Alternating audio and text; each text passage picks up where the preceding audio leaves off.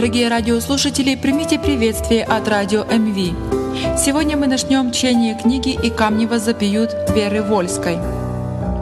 Да благословит вас Господь во время слушания этой книги.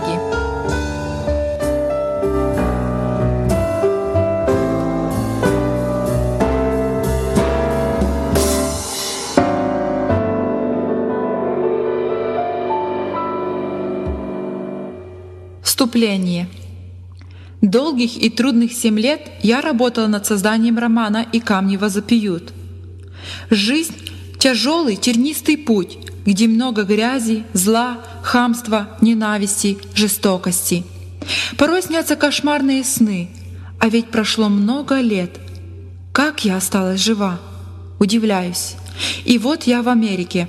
Эта великая страна приняла меня в свои объятия, гонимую, оскорбленную и униженную. Америка, ко мне ты руку протянула, и я груди твоей прильну, в слезах, израненная, измучена, больная, а ты как будто бы мать моя родная. В эмиграции я дважды умирала и воскресала. Сворачивалась кровь, и тромб грозил закупорить сосуды сердца и легких. Но милость Божья и Его благодать спасли меня. Врачи удивлялись. Значит, мне предназначено жить, жить и жить. Голос совести не дает мне покоя ни днем, ни ночью, постоянно шепчет. Ты не должна уйти из жизни, пока не расскажешь людям то, что видела и испытала на своем жизненном пути. Ты не должна унести в могилу тайну людских страданий. Свидетельствуй и прославляй имя всемогущего Бога Творца.